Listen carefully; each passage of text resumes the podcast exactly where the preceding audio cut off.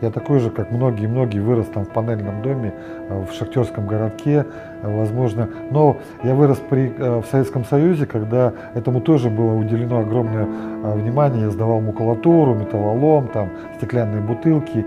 При коммунистах это было очень круто заложено на самом деле. И вот эта насмотренность по Западу, чистые улицы, а, правильная, а, правильная работа с мусором, ну то есть вот все, что там происходит, как раз меня и ну, навело на то, что почему мы так не делаем. Чем, а, я не видел, что мы отличаемся как люди, чем там такие же. Я себя всегда позиционировал как европеец с европейской ментальностью, я очень много стран проехал, и я вот эту культуру, она меня заразила, и я попытался ее в свою семью внести, эту культуру, и так жить. А потом оказалось, что я не одинок, нас много таких, и мы начали объединяться. Самая основная задача сегодня задуматься о том, что ты потребляешь, да, мы есть то, что мы едим, это раз. А потом а, второй момент, который сейчас очень важный появился, потому что ну, а, практически 60-70% мусора идет от еды у нас. И очень важно понимать, когда ты совершаешь покупку, да, в какой упаковке ты совершаешь эту покупку и что с этой упаковкой потом произойдет. Ты должен свой а, мусорный след делать минимальным. Желательно сделать так, чтобы мы не уносили мусор каждый день огромными пакетами, да, а пытались как можно длиннее сделать эту итерацию. Вот э, это и о том в том числе. Из 100 человек сегодня по статистике в России всего двое, которые об этом начинают задумываться, и э, еще примерно трое из 100 это которые, если их убедить в том, что это не вывозится на свалку и что-то с этим разумное производится, тоже готовы к этому подключиться. Наша целевая аудитория оказалась это люди от 14 до примерно 25 лет. Это вот те люди, которые очень отзывчивы на экологию, очень много сейчас в интернете, в соцсетях э, эта э, тема массируется, и они, как ни странно, очень сильно к этому откликаются. Волонтеры в нашем проекте делают очень много.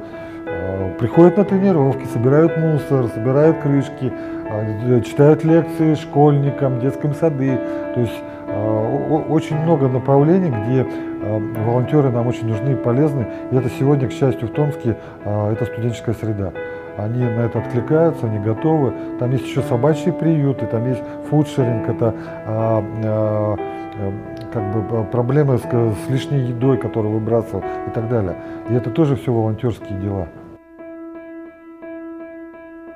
Волонтерское движение это, это вспышка, это такое, люди захотели помочь, они помогли, потом, когда это превращается в систему, это уже не волонтеры, это уже должны быть именно движения, они системно должны работать, четко по графикам, у них должны быть мероприятия, но на которые ты можешь постоянно из среды волонтеров, именно среда волонтеров дает Э, тот материал, который э, потом становится профессиональным, э, просто ну, трудовыми уже лошадками, пчелами, которые все это делают.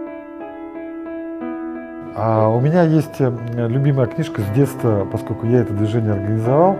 Она меня почему-то поразила в классе пятом и шестом. Ирвинга Стоуна про... Это была биография Ван Гога. Я полюбил этого человека, эти краски.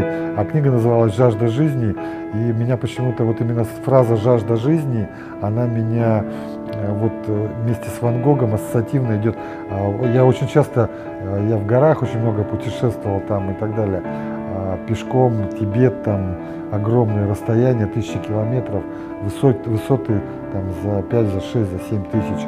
А, и я очень часто эту фразу произносил «жажда жизни», а она у меня почему-то неотрывно связана с Ван Гогом, поэтому а, если мы хотим говорить про жизнь и жизнь на планете, то именно жажда жизни должна людей сподвигнуть на то, чтобы было вокруг чисто, классно, экологично. Наступает момент, когда понимаешь, что по-другому нельзя. Нужно помочь. Спецпроект Томскру «Дневник помощи. Почему я могу?»